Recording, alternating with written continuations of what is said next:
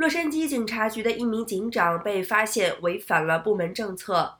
去年七月，在与 NBA 球员的一次争吵中，跪在了新奥尔良鹈鹕队中锋杰克森·海耶斯的脖子上近十五秒。事发去年，警方在接到报案后称有家庭纠纷。抵达后，警察发现家中的前院是海耶斯，并要求他留在房子的外面。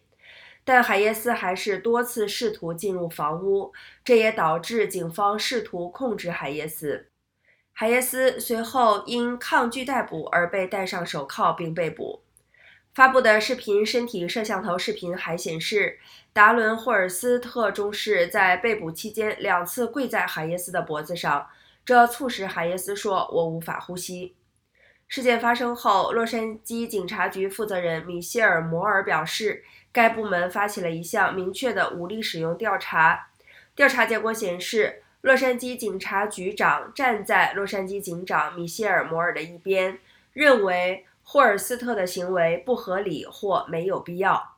上个月，海耶斯被判处450小时的社区服务、52周的家庭暴力课程和三年缓刑。